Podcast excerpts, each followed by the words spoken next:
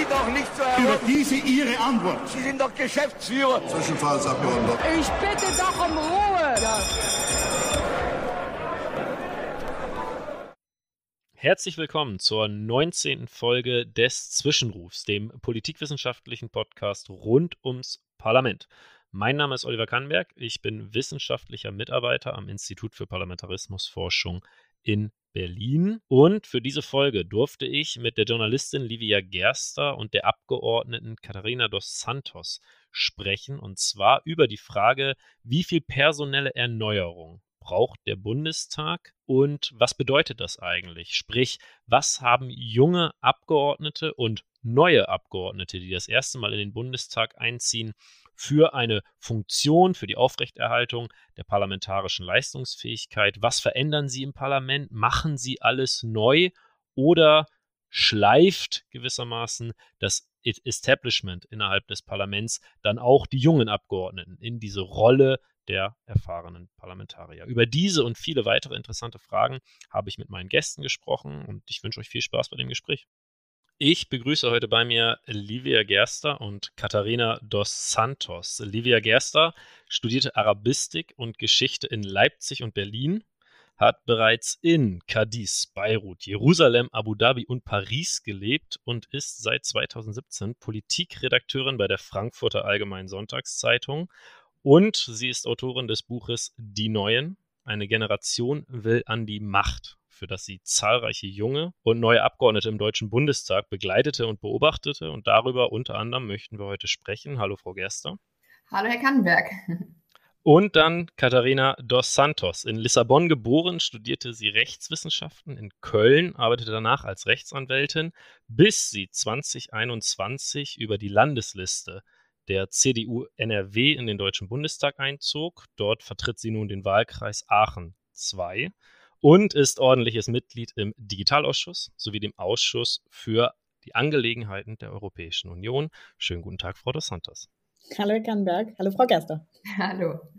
Die erste Frage wäre an Sie, Frau dos Santos. Wenn ich richtig gerechnet habe, dann sind das am Tag der Aufnahme 562 Tage, seitdem Sie Mitglied des Deutschen Bundestages sind. Also so anderthalb Jahre kann man sagen. Wenn man einen, sagen wir mal, anderen Job als Abgeordnete macht, dann würde man nach anderthalb Jahren vielleicht sagen, man ist jetzt allmählich drin, man ist nicht mehr so wirklich neu. Würden Sie sagen, dass Sie noch neu im Bundestag sind? Ich finde, 562 äh, Tage klingt total bedrohlich. Äh, das habe ich mir bisher noch gar nicht überlegt. Ähm, aber ja, also ich würde mich grundsätzlich eigentlich nicht mehr als ich bin komplett neu im Bundestag bezeichnen. Ich glaube, dass ich mich schon gut eingearbeitet habe und äh, mich nicht mehr verlaufe, viele Wege finde, in vielen Themen drin bin, aber trotzdem fühlt sich vieles noch, noch äh, neu und frisch an. Ich würde aber sagen, im besten Sinne. Also bin noch nicht so eingefahren, dass ich mich als alten Hasen in Berlin bezeichnen würde. Mhm. Was waren so die ersten Erfahrungen in den ersten Tagen, wo Sie sagen würden, okay, daran merkt man tatsächlich, das ist das Erste, was ich lernen muss? Ich erzähle immer ähm, gerne die Geschichte von meiner ersten Reisekostenabrechnung im Bundestag. Als äh, es gibt eine Übergangszeit, wo das noch nicht über die automatische Abrechnung läuft, sondern wo man tatsächlich äh, vorstreckt und eine Reisekostenabrechnung macht. Und ich saß eben zu Hause, habe dieses Formular gehabt ähm, und lese ganz weit unten, dachte, okay, fülle ich alles aus. Und ganz unten stand dann zurück gerne per Fax. Und ich dachte, äh, das jetzt nicht wahr und hatte dann gefragt, ob ich es nicht einfach einscannen könnte und per Mail rübersenden könnte und ähm, die ganz nette äh, Dame von der Verwaltung sagte, nein, es geht nicht, Sie können es auch per Post senden, äh, aber per Fax wäre schon am einfachsten. Und dann sagte sie nämlich auch, Sie sind ja jetzt hier, dann können Sie ja versuchen, das zu ändern. Und ich dachte, alles klar, vielen Dank für das herzliche Willkommen, die war wirklich sehr, sehr nett, aber das war mein erster Begegnungsmoment, zumindest mit der Bundestagsverwaltung, wo ich dachte, okay, ich bin jetzt wirklich hier angekommen und muss erstmal lernen, was hier funktioniert und was nicht. Die ja, die Bundestagsverwaltung, die ja gewissermaßen etwas berühmt berüchtigt dann auch ist unter neuen Abgeordneten, da werden wir später nochmal ein bisschen genauer drauf eingehen. Wie Ihnen ging es 278 weiteren Abgeordneten, also die das erste Mal jetzt in den Deutschen Bundestag eingezogen sind in der aktuellen Legislaturperiode und mit knapp 38 Prozent der Parlamentarier schon eine relativ hohe ähm, Erneuerungsrate, wie man das so nennt. Frau Gerster, Sie haben viele Abgeordnete bei ihren ersten politischen Gehversuchen im Deutschen Bundestag zumindest begleitet. Sind Ihnen bei diesem, bei diesem Jahr der Begleitung Probleme, Hindernisse aufgefallen, die über Partei- und Fraktionsgrenzen hinaus gleich waren? Ja, also neu sind natürlich alle erstmal, egal aus welcher Partei und das verbindet auch.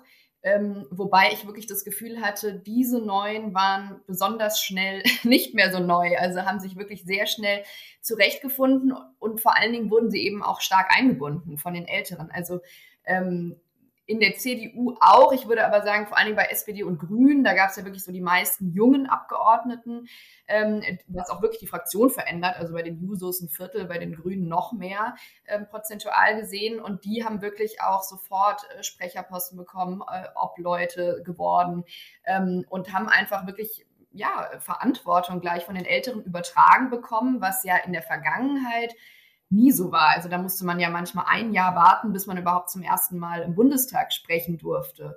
Und äh, so wurden die da, glaube ich, ähm, ja, sehr schnell ins, ins kalte Wasser äh, geworfen und äh, haben auch schnell schwimmen gelernt.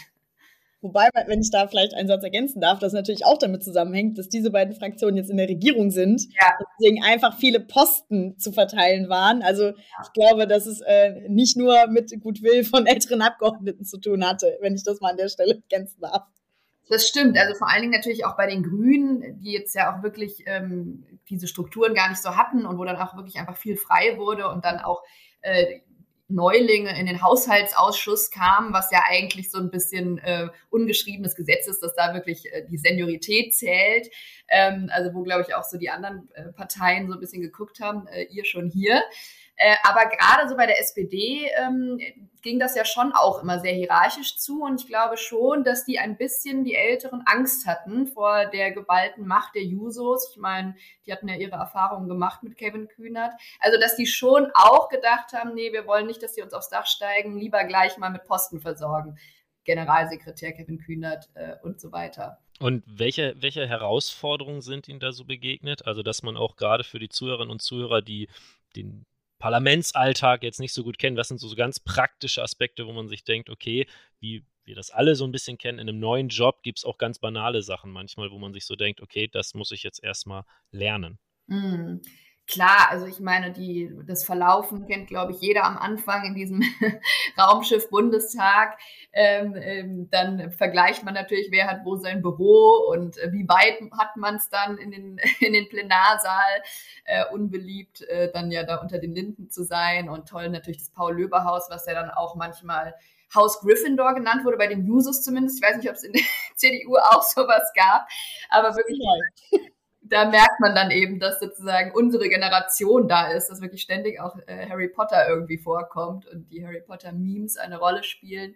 Ähm, also ich glaube, das sind natürlich diese praktischen Herausforderungen, was vielleicht so ein ernsteres Thema ist, was worüber ich einfach mit vielen gesprochen habe, die ich ja immer wieder in dem Jahr dann auch getroffen habe, ähm, ist natürlich dieses, ja, wie bleibt man sich treu. Ne? Also ähm, wie man kommt da rein mit äh, hohen Idealen, mit äh, großen Vorstellungen und merkt dann natürlich schon recht schnell, wie unglaublich langsam das geht, wie schwer äh, messbar die Erfolge sind und ähm, dass man dann natürlich auch irgendwie, ja, seine Peer Group, ähm, die Jugendorganisation, die jungen Leute, die hinter einem standen, vielleicht auch enttäuscht, wenn man dann plötzlich jetzt als junger Grüner für den Kohlekompromiss mitstimmt oder eben als Juso für die Milliarden für die Bundeswehr. Ich weiß nicht, Frau Dos Santo, da hatten Sie wahrscheinlich ähm, ja in der Opposition einerseits, ähm, aber auch so weniger Probleme, als es dann manchmal bei, bei gerade bei den Jusos und den jungen Grünen einfach mit diesem ideellen Überschuss äh, in der harten, harten Realpolitik dann manchmal geben kann. Ne? Ja, also ehrlicherweise glaube ich äh, schon, dass ich damit weniger Probleme hatte, gerade aus den Gründen, die Sie auch nennen. Ich glaube, äh, dass bei uns auch das Thema ideeller Überschuss vielleicht etwas niedriger sowieso schon ist, als es vielleicht bei den Grünen, äh, was ja auch völlig in Ordnung ist, aber ich glaube, deswegen ist der Fall einfach dann nicht so tief, um das mal so in, in dem Bild zu sagen. Ähm, jetzt, jetzt würde ich persönlich behaupten, ich bin sowieso recht pragmatisch und jetzt nicht mit den höchsten, ich verändere die Welt äh, hier angetreten. Ähm, und trotzdem ist es, trotzdem ist es so. Also trotzdem hat man natürlich Schwierigkeiten, gerade in der Opposition, zu erklären, ja, was, äh, was hast du denn jetzt erreicht? Nach anderthalb Jahren Bundestag? Welche Gesetze sind denn beschlossen worden, äh, weil du hier sitzt? Also ähm, auch nochmal die Sensibilität dafür zu schaffen, was, wozu gibt es eigentlich die Opposition, ist tatsächlich auch nochmal ein Punkt, den ja bei uns auch viele lange nicht bemühen mussten. Das ist, gehört ja zur Wahrheit auch dazu. Ähm, für mich ist das zwar, wäre beides neu gewesen, aber es ist natürlich auch schon mal eine Herausforderung, zu erklären, äh, also ein bisschen auch, wo ist denn mein Arbeitsnachweis? Wo ist denn meine Daseinsberechtigung als Abgeordnete, wenn ich eben nicht in der Regierung bin? Und das macht natürlich auch Spaß, wenn man einmal äh, gefunden hat, was man denn eigentlich macht. Und trotzdem ist es sicherlich eine ganz andere Herausforderung, die andere junge Abgeordnete eben in der Regierungsfraktion äh, haben. Mhm. Und was sagen Sie dann, wenn Sie da im Wahlkreis gefragt werden? Was haben Sie jetzt in eineinhalb Jahren zustande gebracht? Ja, ich habe äh, tatsächlich beim ersten Mal kurz gestockt und dachte so, ja, ich kann ja jetzt kein Gesetz nennen, was irgendwie verabschiedet wurde, weil ich dabei war. Ich, ähm, ehrlicherweise führe ich dann meistens vor allem die Themen an, wo ich kleine Anfragen schreibe, also oder wo ich Gesetzesänderungs, äh, ich habe einen Gesetzesänderungsantrag gestellt. Das war für mich schon was Besonderes in der Opposition, weil man das ja auch nicht jede Woche macht. Ähm, ich weise auf die auf die schriftlichen Einzelfragen hin, die ich wirklich jeden Monat versuche auch auszuschöpfen. Also alle Mittel, die wir in der Opposition haben und diesen Kontrollauftrag gegenüber der Regierung, ähm, das ist jetzt eben der Job. Und das nehme ich auch so ernst. Deswegen nutze ich die Mittel, die wir haben. Und mehr sind das eben dann auch manchmal nicht. Also ich kann eben nicht in den Verhandlungen äh, dabei sein, wenn es darum geht, welche Prioritäten setzen wir jetzt zwischen FDP und Grünen oder ähnlichem. Das ist manchmal auch völlig in Ordnung. Also das ist auch total okay. Aber das ist eben die Aufgabe. Und dann ähm, gibt es ja noch einen zweiten Punkt, nämlich den Wahlkreis. Also ich versuche wirklich die Themen, die aus dem Wahlkreis kommen, auch nochmal hier zu spielen. Es gibt viele schriftliche Einzelfragen, die auf Fragen fußen, die aus dem Wahlkreis kommen. Also wo ähm, beispielsweise auch Auswirkungen von der Flut bei mir im Wahlkreis ein Thema sind, äh, wo wir die Energiekosten, also versucht es dann eher auf die Ebene runterzubrechen und nochmal ähm, zu erklären auch, dass es dazu gehört, dass man sich eben da auch informiert, dass man schaut, okay, wie kann man vielleicht trotzdem, trotz Opposition auch Briefe an Minister und Ministerinnen schreiben, äh, dann nochmal werben, auch für Probleme, die aus dem Wahlkreis kommen. Ich spreche natürlich auch mit den Kolleginnen und Kollegen aus den Regierungsfraktionen und versuche da auch noch Punkte anzubringen. Also ich glaube, das äh, kann man dann doch gut erklären, was man da eigentlich macht den ganzen Tag. Hm. Würden Sie sagen, dass Sie auch bei sich in der Fraktion, also in der CDU-CSU-Fraktion gemerkt haben, dass nach selbst erfahrenere Kollegen dann doch nach 16 Jahren in der Regierung sehr ähnlich dann doch mit ihrer Situation waren, dass man es halt jetzt neu lernen muss, okay, wie geht denn Opposition eigentlich? Ja, also absolut. Ich glaube, wir haben nicht sehr viele Kolleginnen und Kollegen, die schon Opposition mitgemacht haben, zumindest nicht im Bundestag. Also Friedrich Merz beispielsweise hat diese Erfahrung, muss ich schon mal sagen, äh, aber sehr, sehr viele andere eben nicht. Und natürlich hat man gemerkt, dass erstmal eine, ähm, vielleicht auch eine kleine depressive Episode dabei war, ähm, so als Gesamtfraktion, also dass man wirklich jetzt erstmal so ein bisschen in die in die Phasen der Trauer, sage ich schon fast, gegangen bin. Und das meine ich gar nicht respektierlich, sondern man hat schon gemerkt, wenn man einfach lange in dem System ist und man hat Aufgaben und man hat Abläufe und man hat eben ähm, auch gewisse Positionen, dann ist es, glaube ich, menschlich sehr nachvollziehbar, dass das auch schwer ist, wenn das dann äh, wechselt und man eben nicht monatelang sich darauf vorbereitet hat, äh, zu sagen, so, jetzt gehen wir mit wehenden Fahnen in die Opposition, sondern natürlich kämpft eigentlich fast jede Fraktion darum, auch in Regierungsverantwortung zu sein. Und ähm, deswegen hatte ich, gab es, finde ich, eigentlich ein sehr schönes Solidaritäts- Gefühl untereinander, auch mit den älteren Abgeordneten, weil die eben genau in derselben Lage waren. Wir haben gemeinsam gelernt, wie man kleine Anfragen schreibt, äh, zumindest sehr viele noch, und konnten unsere Erfahrungen austauschen, äh, wie man jetzt bei den Reden zum Beispiel anders spricht. Ich habe erstmal überhaupt äh, im Plenum gesprochen, gelernt, wie man im Plenum spricht. Das ist natürlich bei, bei den anderen dann vielleicht schon eher äh, drin, aber ich glaube, eine, Regier eine Regierungsfraktionsrede ist eine andere als eine Oppositionsrede. Und auch das ist ja was, wo man auch voneinander lernen konnte. Und das fand ich eigentlich, so ernst die Lage natürlich auch war und ist, aber ähm, in einem sehr schönen äh, Moment, wo man auch, wo auch Generationen völlig egal waren, ehrlich gesagt. Mhm. Was würden Sie aus Ihrer Beobachtung sagen, Frau Gerster? Was sind so Lerneffekte, die neue Abgeordnete durch erfahrene Abgeordnete kriegen? Also was sind da so ein paar Beispiele, wo man sieht, okay, da wird auch mal jemand an die Hand genommen, wie man das so sagt, und wird dann ein bisschen gezeigt, so geht das Handwerk Bundestag oder Politik im Bundestag. Klar, das ist natürlich ganz, ganz häufig der Fall und die Jungen sind total angewiesen auf diese Erfahrung.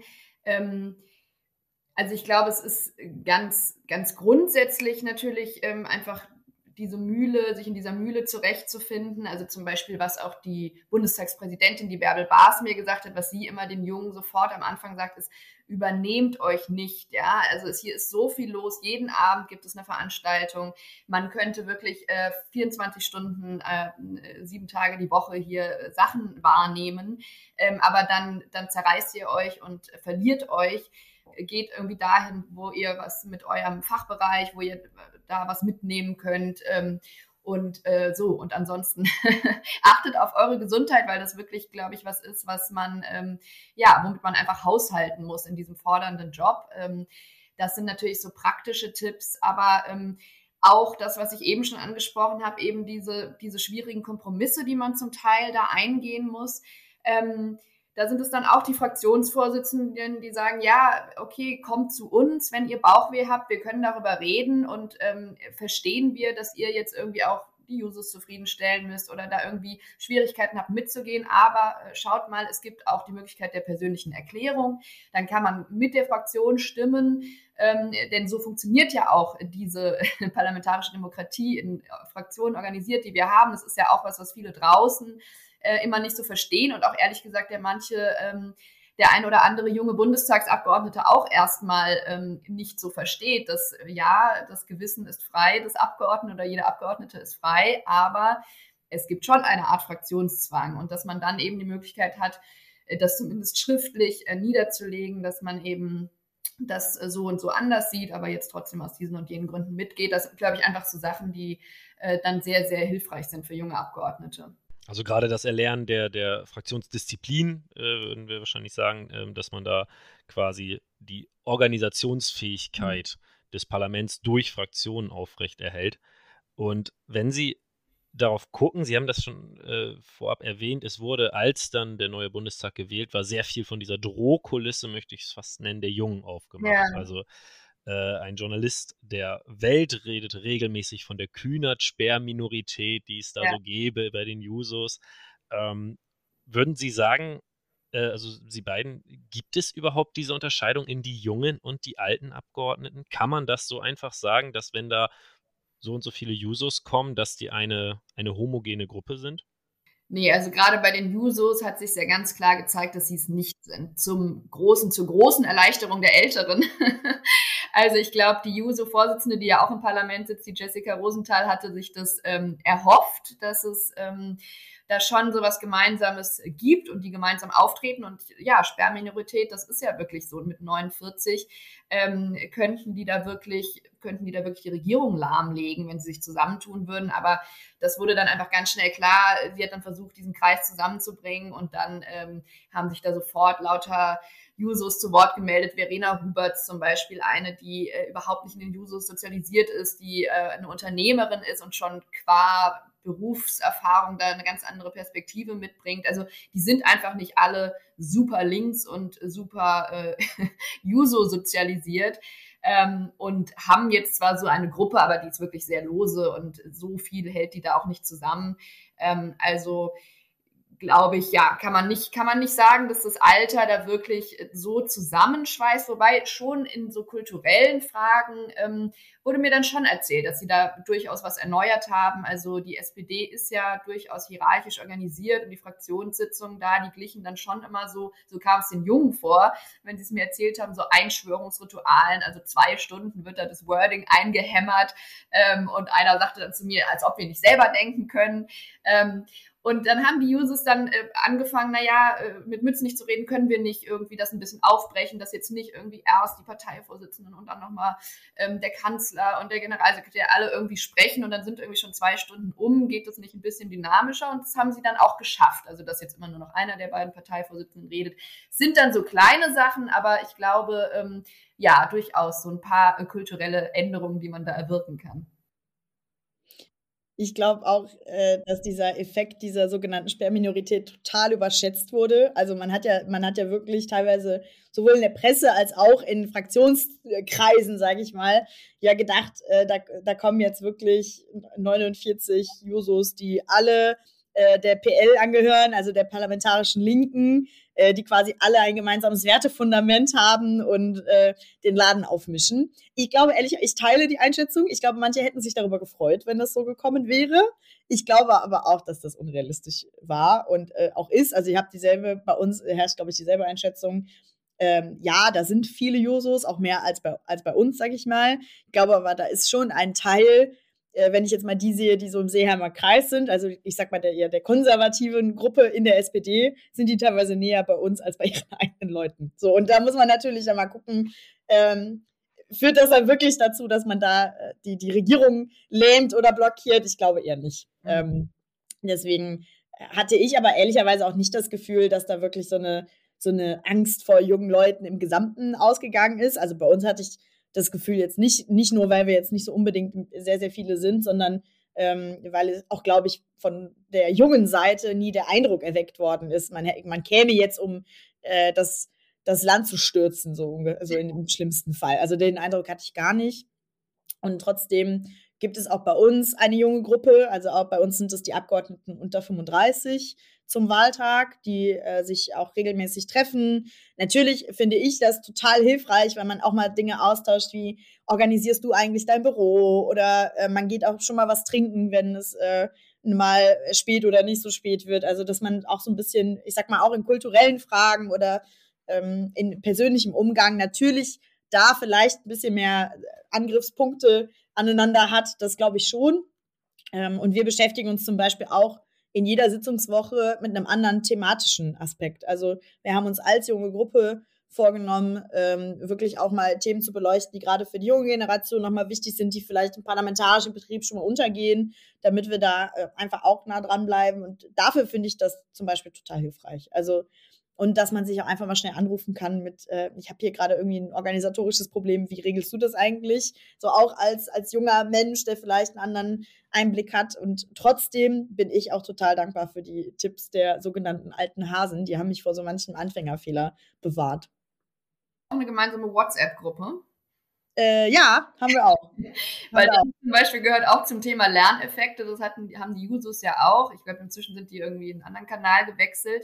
Ähm, und klar ist ja auch praktisch irgendwie und man sucht eine Wohnung und äh, irgendwie oder noch Mitarbeiter und so weiter und kann das da irgendwie schnell und unkompliziert sich austauschen. Aber dann wurde natürlich da auch politisch geredet. Dann war es zum Beispiel bei der Wahl der Bundestags Präsidentin, als dann hieß, äh, es wird vielleicht ähm, ein Mann und dann haben die, sind die da Sturm gelaufen und haben sich aufgeregt und äh, wirklich, also dann wurde das eben öffentlich und äh, war natürlich, also Mütze nicht ja stinksauer und hat denen auch wirklich da einen Einlauf verpasst in der Fraktionssitzung und ähm, das war, glaube ich, dann auch der Moment, als gelernt wurde, ja, also Safe Space, WhatsApp-Gruppe ist hier nicht. Es, man muss hier schon aufpassen, was man schreibt und sagt. Ja, ich finde, das gilt aber auch unabhängig von der Jugendgruppe, dass man vielleicht nicht unbedingt jede politische Positionierung, die nicht an die Presse gehen sollte, nicht unbedingt auf WhatsApp teilt. Aber gut, äh, ja, war bestimmt ein gutes Learning, glaube ich. Ja.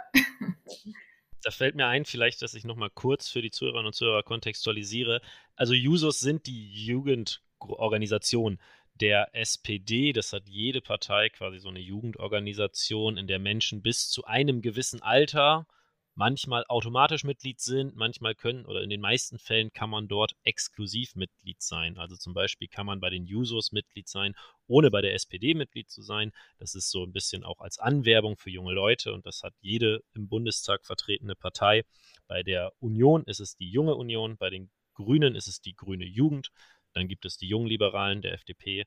Linkspartei und Solid ist ein bisschen anderes Verhältnis, aber ist, im, ist ähnlich, sagen wir es mal so. Und dann bei der AfD gibt es noch die junge Alternative und die haben dann auch Gruppen im Bundestag, die sich quasi auch diese jungen Abgeordneten bis 35 oder 28, glaube ich, bei der Grünen Jugend mhm. ähm, organisieren.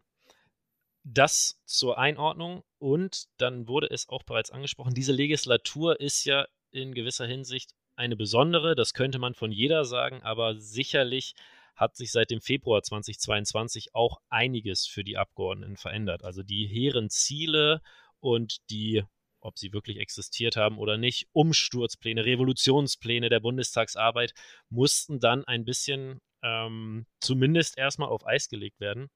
denn durch die Invasion der russischen Armee in die Ukraine war auf einmal andere, waren auf einmal andere Themen auf der Tagesordnung. Sie thematisieren das auch in Ihrem Buch, in Ihrer Beobachtung, Frau Gerster. Was hat das mit den jungen Abgeordneten sowohl in Regierung als auch Opposition gemacht? Dieser Moment, okay, jetzt wird es in Anführungszeichen richtig ernst. Hm. Na, das hat die natürlich erstmal total überfordert, aber wie uns alle. Also das ist natürlich auch nichts, was äh, die Älteren verschont hat. Also niemand hat so etwas je erlebt und ähm, äh, die Älteren haben dann gesprochen von äh, Finanzkrise und aber das ist ja alles nicht vergleichbar mit diesem unglaublichen Einschnitt und ähm, ja, ich habe zum Beispiel mit einem jungen FDP-Abgeordneten, Max Mortos, gesprochen. Der ist auch wirklich so ein ähm, krawalliger Typ eigentlich, der gern provoziert auf Twitter. Und dann war ich ganz überrascht, als ausgerechnet er sagte, ja, ich saß vorm Fernseher und habe erstmal geweint. Also ich, ich, ich wusste irgendwie überhaupt nicht, was ich denken soll von diesen Bildern und, ähm, und den Panzern, die da wirklich ähm, einfahren. Und ich finde aber, ähm, dass wirklich die Jungen sich dann sehr schnell ähm, gesammelt haben. Also die kamen wirklich mit vollkommen anderen Ideen da rein. Die wollten jetzt, äh, was die SPD angeht, Sozialpolitik machen, die Grünen das Klima retten, ähm, irgendwie die Julis das äh, Rentensystem reformieren und äh, plötzlich steht was ganz anderes auf der Agenda. Und die haben aber wirklich schnell umgedacht und, ähm, und umgelenkt und gerade in so Parteien wie der SPD, muss ich sagen, wirklich ein besseres Bild abgegeben als die Älteren. Also wenn man sich äh, Leute wie den Fraktionsvorsitzenden Rolf Mützenich anschaut, der wirklich da in den Trümmern seines Weltbildes nach irgendwelchen Steinen gesucht hat und ähm, wirklich, ja, man gemerkt hat, da geht äh, wirklich, genau, also wirklich seine komplette, seine komplette Überzeugung ist in Frage gestellt. Ähm, und da haben dann die Jungen, also Jessica Rosenthal, Alice Ahmetovic und andere, äh, sofort Druck gemacht und gesagt, nein, wir müssen umdenken, wir müssen Waffen liefern, ähm, wir müssen, äh, da ging es noch damals dann um, um, um, um den SWIFT-Ausschluss und so weiter, harte Sanktionen. Also ohne den Druck der Jungen wäre das nicht so schnell gegangen. Und ähm, da haben die wirklich eine gute Rolle gespielt einfach. Mhm. Wie war das, wie war das für Sie, Frau dos Santos? Weil es ja gewissermaßen dann noch abverlangt hat, die tendenziell Logik des parlamentarischen Regierungssystems von Regierungsmehrheit mhm. gegenüber der Opposition so ein bisschen aufgelöst hat, wie wir das auch in anderen, aber sehr seltenen Fällen, Frau Gerst hat die Finanzkrise angesprochen, weil eben dieses Sondervermögen ähm, dann verabschiedet werden musste. Also wenn man sich äh, die Sondersitzung äh, vor Augen führt und die, ähm, es waren ja wirklich sehr, sehr wenige darin eingeweiht, was äh, der Kanzler sagen würde, äh, so wie ich es gehört habe, äh, und die ähm, 100 Milliarden aufs Tableau kamen, kann man, glaube ich, an der, an der Stimmungslage im Plenum sehr, sehr viel ablesen, was bei den einzelnen Fraktionen auch dadurch ausgelöst wurde. Äh, ich habe natürlich nicht jeden einzelnen Abgeordneten gesehen in dem Moment, zumal es auch wirklich eine besondere Sitzung war. Ich weiß aber ja sehr genau, dass bei uns äh, ehrlicherweise das auf sehr fruchtbaren Boden gestoßen ist. Also wir waren ja äh, schon regelrecht begeistert, weil äh, das natürlich auch über die Jahre immer ein Wunderpunkt zwischen CDU und SPD war, äh, auch die Situation der Bundeswehr und äh, das natürlich für viele äh, völlige Überraschung auch war, dass man da jetzt wirklich so eine Kehrtwende vollzieht. Bei der SPD fand ich es ganz interessant, war es für mich so ein bisschen zweigeteilt. Also man hat so ein paar gesehen und ich glaube, da gehört noch viele Junge zu, die gesagt haben, so das muss jetzt eben gemacht werden und da war jetzt keine überschwängliche Freude, aber eben auch kein, keine Panik, während ich bei manchen schon äh, im Blick eher Panik gelesen habe, bei den Grünen ganz zu schweigen. Also äh, ich glaube, da war ähm, sehr, sehr viel kommunikative Arbeit zu leisten, um das dann nachher zu verkaufen. Bei der FDP hat, war da jetzt, glaube ich, eher weniger so die äh, große Problematik. Die Linke natürlich blank, blankes Entsetzen so ein bisschen. Ähm, und bei der AfD konnte, habe ich ehrlich gesagt weder darauf geachtet, noch konnte ich es jetzt so genau äh, zuordnen, was die jetzt eigentlich darüber denken und was nicht. Aber das war schon total spannend, das einfach zu beobachten. Ich glaube, was ganz allgemein hilfreich war, ist, ich meine, es ging im Februar 22, die, äh, der Kanzler ist, glaube ich, am 8. Dezember gewählt worden. Das heißt, dieses Spiel, dieses neue Spiel Regierung Opposition, war ja noch gar nicht so festgezurrt und eingespielt, dass man jetzt sagen kann, wir müssen das jetzt wieder aufbrechen. Sondern es war ja eigentlich noch, alle finden sich so ein bisschen in ihren neuen Rollen, jetzt abgesehen von der SPD vielleicht, aber auch da ja mit einer neuen Zusammensetzung. Ähm, dass ich glaube, dass das sehr hilfreich war dafür, dass man auch einen gemeinsamen Antrag beispielsweise zu 100 Milliarden macht. Also ähm, da hatte ich jetzt nicht das Gefühl, dass es bei vielen mental schwierig war zu sagen, jetzt müssen wir aus der Oppositionsrolle erstmal wieder raus, weil die noch gar nicht so fix drin war. So, und die, diese ganze Situation, ich weiß noch, das war ja eigentlich war eine sitzungsfreie Woche, wenn ich mich richtig erinnere, ähm, zu der Zeit. Äh, im, Rheinland war quasi ja Karneval eigentlich. Ähm, und als dann die, die Sondersitzung kam, ich, ich habe auf der Couch gesessen und mir das angeguckt und hatte, da war, liefen wirklich alle namhaften Nachrichtensender in Dauerschleife immer im Wechsel. Wer hat jetzt die Info und wo kriegt man das? Ich habe zum ersten Mal Twitter als richtige Nachrichtenquelle benutzt, ehrlicherweise. Ist mir vorher auch noch nie passiert in dem Umfang. Das heißt, ich hing parallel am Handy und am Fernseher und habe, ich glaube, im, im Nachklapp habe ich es gar nicht direkt in dem Moment 100% erfasst, was jetzt wirklich passiert. Ähm, der Moment, in dem ich, man ist ja dann wirklich so ein bisschen im Tunnel, man versucht Informationen zu sammeln. Was heißt das jetzt erstmal dort? Dann kommt auf einmal der Gedanke, was heißt das denn jetzt für uns? Also Sondersitzung war ja dann so ein bisschen im Feld und der Moment, in dem ich verstanden habe, wie sehr ich eigentlich dann im Tunnel war, war, als ich, also im Rheinland Karneval Samstag quasi am Kölner Hauptbahnhof war und in den ICE nach Berlin gestiegen bin, weil Sonntag Sondersitzung war und ich im Handy, im Twitter und parallel Nachrichten und E-Mails und es kommt jetzt auf einmal hochgeguckt habe und auf einmal stand ein Krümelmonster vor mir und ein Sheriff äh, und ich verstanden habe, dass Karneval Samstag ist und das Karneval ist und ich überhaupt nicht verstanden habe, dass da jetzt betrunkene Menschen rumliefen äh, und ich jetzt gar nicht im, im Hosenanzug quasi in den Zug steige. Und da habe ich auch, äh, da, das war für meinen Kopf völlig surreal. Also äh, ich meine, in meiner Heimatstadt ist der drittgrößte Karnevalszug Deutschlands, um mal so die Hierarchie von Karneval zu verbildlichen. Und ich habe das über, ich habe das total vergessen. Ich habe vergessen, dass Karneval war. Jetzt war ja auch noch Corona und es war alles so ein bisschen sowieso noch. Äh, und war so im Tunnel, dass ich mich völlig erschreckt habe, dass auf einmal verkleidete Menschen im Kölner Hauptbahnhof rumliefen. Und das hat für mich war so der Moment, wo ich so dachte, okay, ich muss jetzt irgendwie mal eine halbe Stunde das Handy weglegen und einfach mal kurz durchatmen. Wo sind wir hier? Was ist jetzt gerade hier Sache? Und dachte, ein Krankenpfleger, eine Ärztin, die können jetzt auch nicht aufhören zu arbeiten, wenn was passiert. Also dürfen wir das auch nicht. Das war so ein bisschen, ich glaube auch äh, nicht nur bei den Jungen, sondern eigentlich bei sehr vielen Kolleginnen und Kollegen so der Punkt, äh, man darf sich jetzt davon nicht überwältigen lassen. Es ist schlimm und ich glaube, es ist auch nicht empathielos, das zu sagen, im Gegenteil, sondern eigentlich, wenn man den Menschen dann helfen möchte und diesen Gedanken, der war ja eigentlich bei fast allen auch sofort da, zu sagen, was können wir tun als Land? Äh, dann muss man weiterarbeiten. Und das äh, fand ich eigentlich einen sehr auch fraktionsübergreifenden, generationsübergreifenden Gedanken.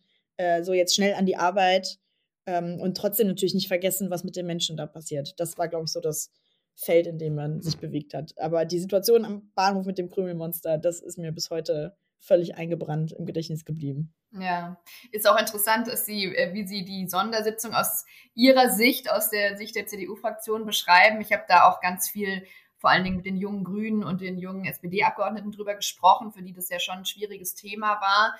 Und ähm, es war ja wirklich so, es hatte sich ja sehr viel Druck aufgestaut auf Scholz. Also alle warteten, was tut Deutschland? Ähm, und wie es ja manchmal so seine Art ist, hat er lange geschwiegen und gezögert und dann war dieser Durchbruchmoment und ich glaube, alle waren froh, jetzt, jetzt kommt irgendwie hier die Perspektive und hier geht's lang und dann plötzlich diese Zahl 100 Milliarden, die keiner vorher kannte und wo dann auch äh, äh also die jungen SPD-Abgeordneten sich gegenseitig zugetuschelt haben, was heißt es jetzt und wie kann das sein, weil die wussten ja noch, wie es in den Koalitionsverhandlungen war, wie schwer da äh, gekämpft wurde um jeden Euro und plötzlich und Pflege und überall war kein Geld da und plötzlich 100 Milliarden. Und äh, dann, als eben lustigerweise, wie Sie sagen, dass die CDU positiv reagiert hat, da war ja dann so ein Bravo, äh, wurde reingerufen, ja, ja. schon geklatscht. Und dann haben nämlich auch die die jungen SPD-Abgeordneten äh, wurden, glaube ich, getriggert und äh, haben gesagt, also das kann jetzt auch nicht sein, dass jetzt hier die unseren Kanzler beklatschen. Jetzt müssen wir auch aufstehen. Ja. Manche haben es über sich gebracht, andere sind aber frustriert sitzen geblieben. Also das war schon wirklich ein sehr interessanter Moment. Mhm. Ja. Mhm.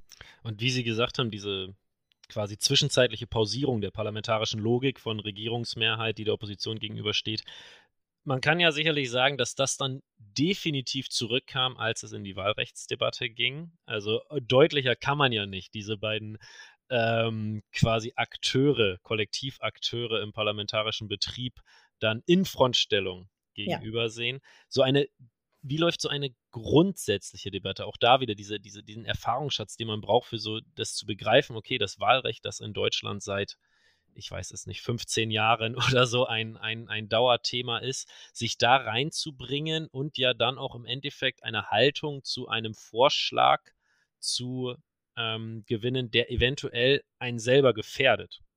Denn ja. es werden weniger Abgeordnete beim nächsten Mal sein.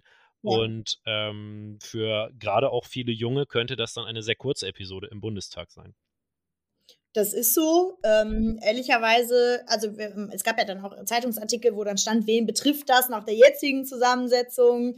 Ähm, und äh, also wirklich mit Namen auf Listen, wo ich so dachte, okay, man kann es jetzt auch ein bisschen übertreiben. Erstens ist keine Wahl wie die andere.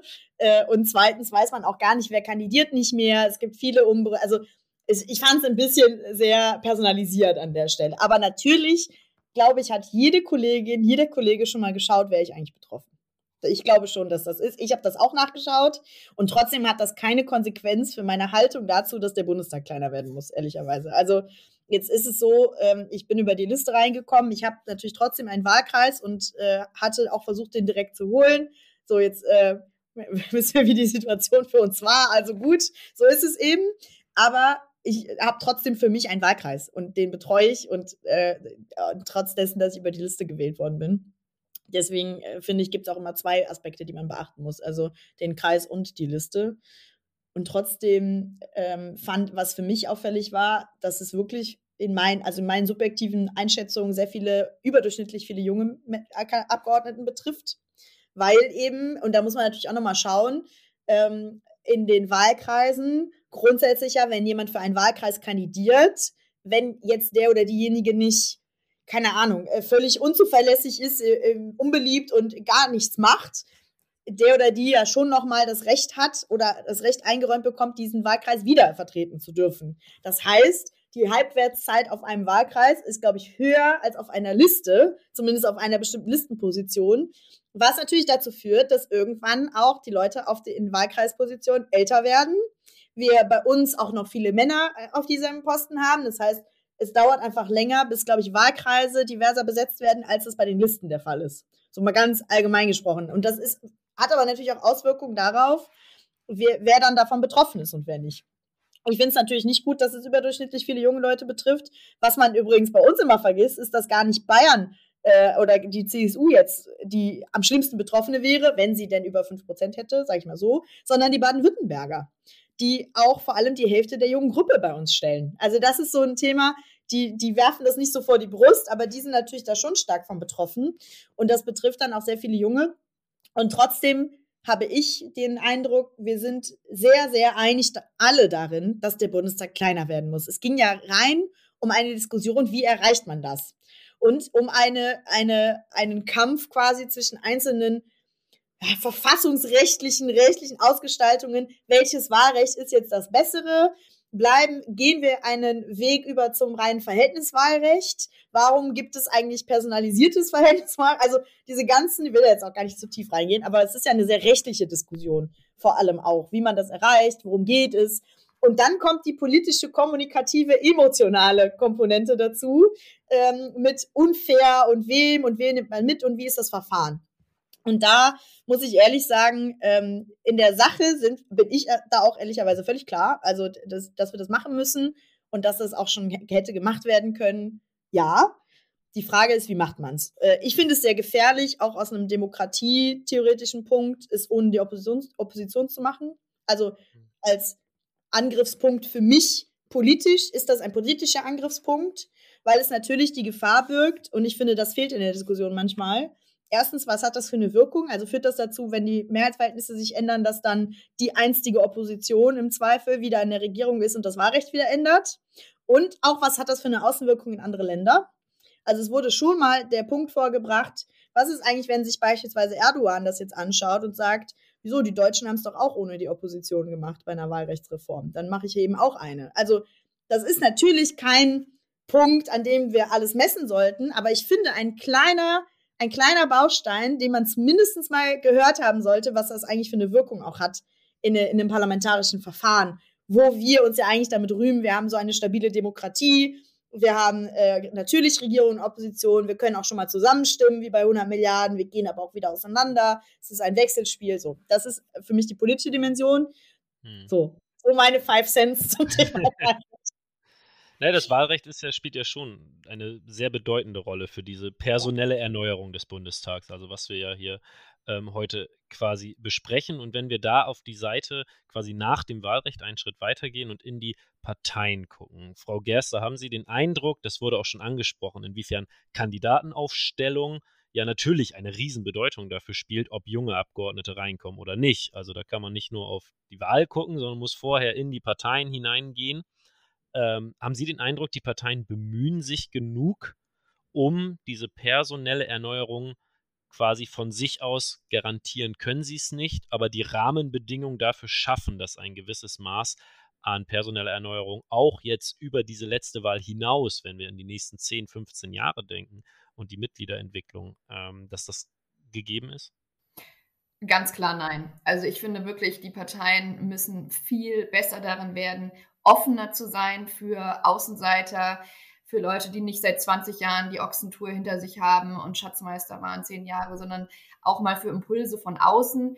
Ähm, die Jungen im Bundestag ähm, und Katharina dos Santos ist dafür ein Beispiel, sind natürlich viel ähm, also bringen viel Neues mit, also durch ihr Alter, aber natürlich auch, es sind viel mehr Frauen dabei, es sind viel mehr ähm, Leute haben Migrationshintergrund. Frau Dos Santos, wir haben ja auch darüber geredet, ähm, dass sie einen anderen Blick auf die Doppelpass-Debatte haben als andere in ihrer Partei. Also das ist ja einfach zwangsläufig, man muss es nicht überbewerten, so, das ist, äh, das ist jetzt irgendwie auch nicht alles, aber es bringt eben neue Perspektiven mit rein und das ist wichtig. Und insofern, ähm, ja, haben die Jungen da einen guten Job gemacht, das zu bereichern. Und trotzdem sind die Jugendorganisationen genauso wie ihre Mutterorganisationen sowas von strukturkonservativ. Ähm, und man hat es zum Beispiel hier bei mir in Frankfurt ganz stark gesehen an der Kandidatur von Armand Zorn, einem jungen SPD-Abgeordneten, der ähm, ein super interessanter Typ ist, mit zehn Jahren aus Kamerun nach Deutschland kam, ähm, ähm, gegen den Willen wirklich äh, seiner Lehrer und äh, so anderer, die nicht an ihn geglaubt haben, äh, sich hier durchgekämpft hat, Deutsch gelernt hat, Fußball gespielt hat, angekommen ist. Ähm, und als der dann hier aufschlug bei der SPD und sagte, ich will für den Bundestag kandidieren, äh, als junger, äh, 30-jähriger Mann, da haben die Jusos gesagt, nee, nee, nee, nee, Moment mal, so ein wie du, wo kommst du denn jetzt her? Wir haben doch hier seit Jahren ausgeklüngelt, äh, wer auf unserem Ticket fährt und da passt es jetzt mal überhaupt nicht rein. Er hat die Kampfkandidatur gewagt, er hat gewonnen, er hat auch das Direktmandat geholt mit der äh, Unterstützung von einer Initiative namens Brand New Bundestag, die eben genau mehr solche Leute unterstützen will, mehr Vielfalt ins Parlament bringen will. Drei Leute hat sie reingebracht. Ähm, und die wären eben sonst nie von ihren Parteien aufgestellt worden. Und ähm, das finde ich wirklich ein großes Problem, dass, ähm, ja, also es ist toll, wenn junge Leute jung in den Bundestag kommen, aber es heißt immer auch, dass sie dort sind in so jungem Alter, weil sie wahnsinnig früh angefangen haben, auf dieses Ziel hinzuarbeiten, weil sie ihre Netzwerke geknüpft haben, Allianzen eingegangen sind, gelitten haben, brutale Machtkämpfe ausgefochten haben, während wir, sage ich jetzt mal, unser eins war am Badesee mit äh, 20 und äh, irgendwie hat, war auf Festivals und dann saßen die halt da über ihren über ihren Anträgen und haben gebrütet und labrige Brötchen gegessen ähm, und keine Sonne abbekommen. Also jetzt mal etwas übertrieben gesagt, aber es ist ja schon, es ist ja ähm, schon hart und äh, ich finde es ja auch richtig, dass diese lange ehrenamtliche Arbeit, also finde ich total bewundernswert und toll, dass es dann auch irgendwann belohnt wird. Und trotzdem denke ich, bräuchte man mehr Impulse von außen, Leute, die Berufserfahrung haben, die einfach auch nicht so abhängig sind von ihren Parteien und auch einen Plan B haben und auch wieder zurückgehen können. Und ähm, das können wirklich nur die Parteien, indem sie da sich dazu zwingen. Denn von selbst ist ja klar, dass man sagt, nee, wenn du hier von außen kommst, keine Chance. Also sie müssen sich irgendwelche Quotenmittel an die Hand geben, um das sicherzustellen. Oh, das ist so ein, äh, so ein breites Feld. Ja. Ähm, also, äh, wabbelige Brötchen gibt es auch noch im Bundestag. aber, aber, natürlich nicht bei den Cafés hier, die sind natürlich toll. Aber ähm, nein, Spaß beiseite. Also, ehrlicherweise glaube ich schon, es gibt vielleicht auch etwas diversere Wege auch in der Partei, die man aber er auch erstens nicht immer sieht, weil nicht alle auch überhaupt stattfinden, öffentlichkeitswirksam. Also ich kenne schon einige, die keinen klassischen Parteiweg hatten. Ich bin erst mit 20 Mitglied bei der CDU und den, äh, bei der JU geworden. Also äh, wenn man so davon ausgeht, der Klassiker tritt direkt mit 14 ein, hat eine Familie, die schon immer da war und äh, also schon immer politisch ähm, engagiert war und hat alles durch. Ich habe zwar auch, glaube ich, alle Ebenen durch, aber äh, über einen ganz anderen Weg, als das viele andere gemacht haben. Und ich habe im Gegenteil dazu gesagt, ich würde niemals für den Bundestag kandidieren, weil ich nie vom Wählerwillen abhängig sein wollte, habe ich so gesagt. Naja. Äh, also das brauche ich auch nicht verheimlichen. Ich glaube, da gibt es wahrscheinlich auch Aufnahmen von, wie ich das sage, aber äh, life happens. Also ich glaube, äh, diese, dass man als Partei auch eine Offenheit fördert für alternative Lebenswege, total. Ich habe für meinen Teil, für mich persönlich zum Beispiel immer gesagt, äh, egal was ich mal mache oder ob ich jetzt mal für ein Amt kandidiere oder nicht, also ich habe das dann doch wieder ein bisschen relativiert, aber wenn ich was mache, dann möchte ich was anderes können als das. Ich, äh, für mich war es eine persönliche Voraussetzung, egal welche Kandidatur, also ob das jetzt Landtag, Europa, Bundestag, also was auch immer gewesen wäre. Ich wollte für mich die innere Freiheit haben, sagen zu können, ich wache morgen auf und sage, okay, ich kandidiere nicht nochmal, ich mache was anderes. Weil ich glaube, also so meine Überzeugung jetzt auch so in den ersten eineinhalb Jahren, das gibt mir sehr, sehr viel Freiheit, dass ich sagen kann, ich bin nicht, nicht hier drauf angewiesen. Ich kann was anderes. Egal, was das jetzt sein mag, ob das eine Ausbildung ist, ein Studium, ist völlig egal. Ähm, jetzt habe ich vorher als Rechtsanwältin gearbeitet, das heißt, ich, äh, ich kann irgendwas anderes. Also ich habe was gelernt und ich glaube, ein Berufsfeld, wo man auch sehr, sehr breit nachher auch was noch was machen kann. Also man auch nicht sehr festgelegt ist, dass es jetzt genau das nochmal sein muss.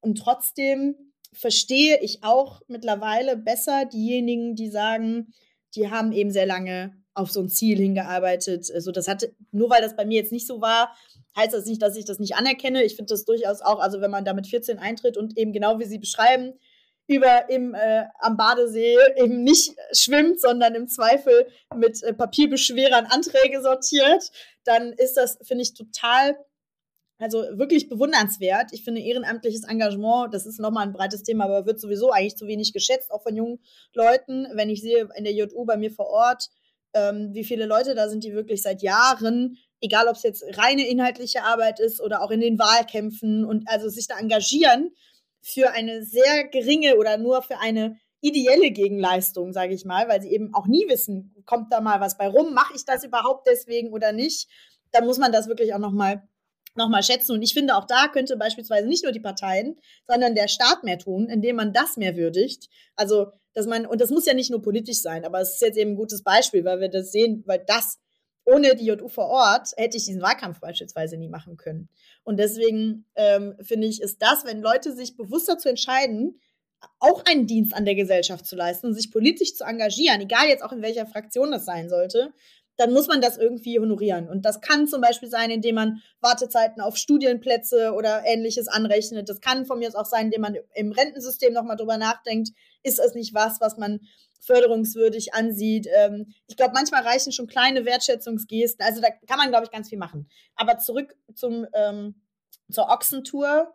Ich verstehe auch die, das Dilemma, wenn jetzt jemand von außen kommt, der das nicht gemacht hat der mit Sicherheit auch super interessante Lebensgeschichte, ganz andere Erfahrungen gemacht hat, vielleicht auch äh, weiter über den Tellerrand schauen konnte, als wenn man eben in der Kleinstadt geblieben ist und äh, da sich engagiert hat, dann kann das natürlich Frustration auslösen bei denjenigen, die da seit 20 Jahren oder 10 Jahren oder 30 Jahren sitzen und eben gesagt haben, aber ich habe das doch jetzt gemacht. Wieso kommt jetzt jemand von außen? Und wie man das auflöst, also dass man dann eher in eine gegenseitige Unterstützung geht und eher darin geht zu sagen, okay, wir, wir erkennen an, es gibt unterschiedliche Wege. Trotzdem muss es möglich sein, dass eben auch alternative Parteiwege in den Bundestag führen können.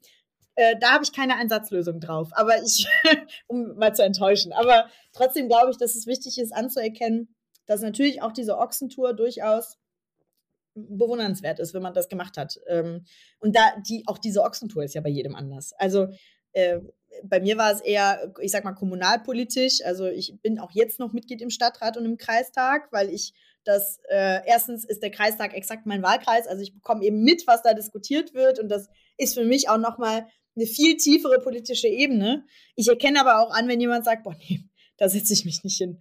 Äh, das, das muss nicht sein. Und dann sind wir wieder beim Thema, wie kann man eigentlich auch für andere Personengruppen als die, die jetzt immer kandidieren, sowas attraktiv machen, politisches Engagement. Also als ich in den Kreistag gekommen bin, war der erste die erste, der erste Antrag, die erste Errungenschaft, die wir als Junge quasi hatten, dass wir die Sitzungszeiten von 15 Uhr auf 18 Uhr legen. Weil wer kann denn um 15 Uhr an der Kreistagssitzung teilnehmen? Das sind meistens Menschen, die in Rente sind. Das sind Menschen, vielleicht die studieren, also es könnte ja noch irgendwie gehen. Ähm, aber auf jeden Fall niemand, der eine Familie zum Beispiel zu, zu, versorgen hat oder der Kinder von der Kita abholen muss oder der äh, einen Angehörigen pflegt äh, tagsüber. Also das sind natürlich so Sachen, ähm, ich glaube, man kann mit sehr, sehr vielen kleinen Maßnahmen auch schon dazu beitragen, dass eben andere Lebensentwürfe auch wählbar werden, beispielsweise innerhalb der Parteien. Und trotzdem glaube ich auch, die Parteien müssen einfach mehr machen.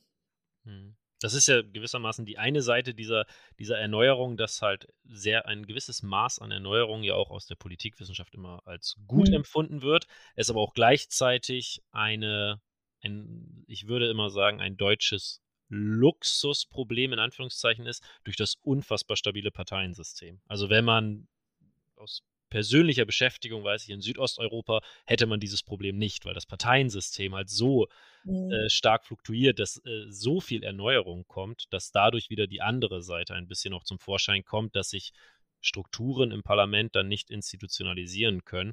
Und in Deutschland wir das ja fast schon etwas steuern können durch diese Kandidatenaufstellung, wie viel Erneuerung man denn etwa möchte. Denn klar gab es in letzter Zeit auch Veränderungen im Parteiensystem, aber dieses ein Drittel, was man auch im Studium immer so lernt, das zieht sich ja schon so ein bisschen durch. Mal ein Viertel, mal ein Drittel an personeller Erneuerung, das gelingt ja dann immer schon.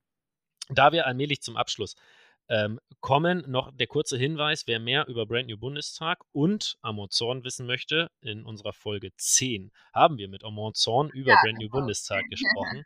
Ähm, das kann man also nochmal nachhören. Und meine letzte Frage an, oder jeweils eine letzte Frage. Frau Gerster, für diejenigen, die Ihr Buch noch nicht gelesen haben, auch dazu mehr in den Shownotes unbedingt reingucken. Was ist Ihre Lieblingsanekdote oder Beobachtung oder Moment aus dieser Zeit im Bundestag? Und die letzte Frage an Frau dos Santos. Wenn Sie noch einmal einen ersten Tag im Bundestag hätten, was würden Sie anders machen? Ja, ich fange mal an. Also ähm, da gibt es natürlich viele, viele Anekdoten, die ich erzählen könnte. Als Journalistin liebt man es natürlich immer, wenn irgendwas Unvorhergesehenes passiert. Also wenn ich äh, mit äh, zum Beispiel der Kollegin von Frau Dos Santos, Christina Stumm, die ich ja näher begleitet habe, ähm, im Wahlkreis unterwegs bin, im Schwäbischen und plötzlich sind alle Straßen gesperrt und dann müssen wir wirklich äh, querfeldein mit ihrem Auto und noch parallel den Lolli-Test für Corona machen, um irgendwie zu so einem Unternehmen zu kommen. Äh, und da merke ich dann schon so, okay, so wuppt sie das also mit äh, kleinem Baby und zwischen äh, Weiblingen und äh, Konrad-Adenauer-Haus, also als stellvertretende Generalsekretärin, die sie ja ist, und äh, Bundestags äh, hin und her zu pendeln. Aber was auch zum Beispiel sehr, sehr spannend war, ähm, jetzt über die Linke haben wir noch gar nicht geredet, da habe ich die Heidi Reichineck begleitet, die eben als Neue da wirklich in dieser sehr, sehr komplizierten Partei vollkommen zwischen die Fronten geraten ist und glaube ich auch gar nicht so richtig wusste, wie ihr geschah, als sie dann die Parteivorsitzende herausgefordert hat. Janine Wissler, da war ich mit ihr auf dem Parteitag, ähm, vor einem Jahr im Juni war das. Und ähm, ja, und sie wurde da so, äh, naja, also ein bisschen so vorgeschickt von dem einen Lager. Aber es gibt ja auch so viel sich überlappende Laber und man blickt überhaupt nicht durch, wer eigentlich gegen wen kämpft und alle hassen sich und beschimpfen sich und reden übelst übereinander. Und sie ist wirklich eine sympathische junge Frau mit viel Energie und ähm, die wirklich da was verändern will und ist da so ein bisschen reingeraten und es war, glaube ich, sehr hart, aber auch sehr spannend, einfach mitzuverfolgen. Sie hatten dann einen Achtungserfolg errungen, also Wissler ist ja nach wie vor Parteivorsitzende und äh, behauptet sich da auch weiter, aber da kann man schon sehen, ja, wie hart dieses Geschäft ist auch für Neue. Ja, ich hatte ja jetzt äh, ähm, eine Minute Zeit, darüber nachzudenken, was ich hier nochmal machen würde. Ähm, und ich glaube, wenn ich nochmal wirklich einen ersten Tag im Bundestag hätte, würde ich einfach hier durch die, also ich, das kann man ja jetzt nicht sehen, ich schaue von meinem Büro aufs Kanzleramt und ein bisschen aufs Paul-Löbe-Haus. Also ich kann so ein bisschen auf, äh, auf die Liegenschaften gucken. Ich glaube, ich würde einfach wirklich durch die Flure gehen und alles so ein bisschen aufsaugen und einfach nochmal ganz bewusst verstehen, wo ich hier bin, was das bedeutet, was man tun kann, was man vielleicht auch nicht tun kann und äh, äh, diesen ersten Tag nutzen, um einfach äh, ganz präsent da zu sein und wirklich mal ähm, zu verstehen, in, in, was für einem Gefüge man hier gelandet ist. Das wäre vielleicht so die, äh, für den ersten Tag, wenn ich ja weiß, danach kann ich wieder arbeiten, dann äh, würde ich mir vielleicht die Zeit nehmen. Den Deutschen Bundestag genießen. Ein besseres Schlusswort hätte ich mir nicht vorstellen können für diesen Podcast. In diesem Sinne bedanke ich mich vielmals bei Livia Gerster und bei Katharina dos Santos für das sehr, sehr interessante Gespräch. Vielen Dank für Ihre Zeit und äh, wir schaffen es sicherlich irgendwann mal wieder zu diesem Thema zu sprechen, denn die personelle Erneuerung des Bundestages wird uns auch weiterhin begleiten und interessieren. Vielen, vielen Dank für Ihre Zeit. Gerne, danke, hat Spaß gemacht. danke auch, danke. schönen Tag. Das war unser Gespräch. Kommen wir nun zur zweiten Lesung, diesmal von Nathalie Gatzgar. Nathalie war Praktikantin bei uns am IPAL und ist Masterstudentin Politikwissenschaft an der Rheinischen Friedrich-Wilhelms-Universität in Bonn. Die heutige zweite Lesung ist der Stabilität und dem Ende von Demokratien gewidmet. In ihrem Buch Wie Demokratien sterben aus dem Jahre 2018 greifen Steven Levitsky und Daniel Seiblatt die Frage auf, wie es dazu kommen kann, dass aus Demokratien, teils unbemerkt, der Geist der Demokratie verschwindet. In ihrer anfänglichen Analyse kommen sie zu dem Punkt, dass sich die Art und Weise, wie Demokratien ausgehöhlt werden, seit dem Ende des Kalten Krieges verändert hat. Es sind nicht mehr die Generälinnen und Soldatinnen, die durch Militärputsche, Kriege, Revolutionen oder andere gewaltsame Machtergreifungen das Ende einer Demokratie mit einem Knall einläuten. Vielmehr geschieht dies heutzutage leise und teils unbemerkt, wie man es beispielsweise in Venezuela, in Polen und der Türkei beobachten konnte und heute auch noch beobachten kann. Für Lewitsky und Seiblet beginnt diese Art des demokratischen Rückschrittes bei etwas für Demokratien ganz Alltäglichem, nämlich an der Wahlurne. Das Gefährliche daran, so die beiden Politikwissenschaftler, ist, dass demokratisch gewählte PolitikerInnen eine demokratische Fassade aufrechterhalten, während sie gleichzeitig viele Hebel in Bewegung setzen, um die demokratische Substanz, teilweise auch durch legale Mittel, aufzulösen. So wurden in der Vergangenheit viele dieser Schritte zur Aushöhlung der Demokratie von der Legislative abgesegnet und von den Gerichten gebilligt. Im Gegensatz zum vorhin beschriebenen Knall schlagen bei dieser leisen und eher unbemerkten Entwicklung die Alarmglocken der Gesellschaft nicht rechtzeitig oder erst gar nicht an. In vielen Fällen wird das Ende der Demokratie somit erst bemerkt, wenn es schon zu spät ist. In ihrem Bestseller zeigen Lewitsky und Seiblatt erstmalig und eindrucksvoll, woran man als Gesellschaft erkennen kann, dass demokratische Institutionen und politische Prozesse von innen heraus ausgehöhlt werden. Mithilfe ihres selbstentwickelten Lackmustests geben sie dabei den Leserinnen ein Mittel an die Hand, um bereits frühzeitig Autokratinnen identifizieren zu können. Ihre Argumente unterfüttern sie mit einer Reihe von anschaulichen und aktuellen Beispielen, die von Chavez bis zur Amtszeit von Trump reichen und einem beim Verstehen und eigenen Anwenden der Identifikationsmerkmale unterstützen. Abschließend beantworten sie auch noch die Frage, wie man dieser Entwicklung des Demokratiesterbens entgegenwirken kann. Denn ihrer Ansicht nach sind es nicht die harten Leitplanken in Form einer Verfassung, die zu einer langfristigen Stabilität einer Demokratie beitragen, sondern es sind die weichen Leitplanken, also die informellen Regeln einer Demokratie, die im Kampf gegen Autokratinnen in den Blick genommen werden sollten. Obwohl es bereits vor rund fünf Jahren erschienen ist, gibt es von meiner Seite aus eine klare Empfehlung für Wie Demokratien sterben, da es auch heutzutage durch neu auftretende Krisen wie die Corona-Pandemie oder den andauernden Ukraine-Krieg noch so aktuell ist wie zuvor. Das war die 19. Episode des IPAL Zwischenruf Podcasts zur personellen Erneuerung des Bundestages. Alle Infos zu dieser Folge und zu weiteren Podcast-Folgen findet ihr in den Show Notes, darunter auch das thematisierte Buch von Livia Gerster, Die Neuen, sowie die bereits angesprochene Folge mit Amazon über Brand New Bundestag und deren Form der personellen Erneuerung. Wir hoffen, euch hat die Folge gefallen. Lasst uns gerne Feedback da. Das geht entweder via Mail an info.ipal.de oder auch bei Twitter oder die Kommentarfunktion bei Apple Podcasts.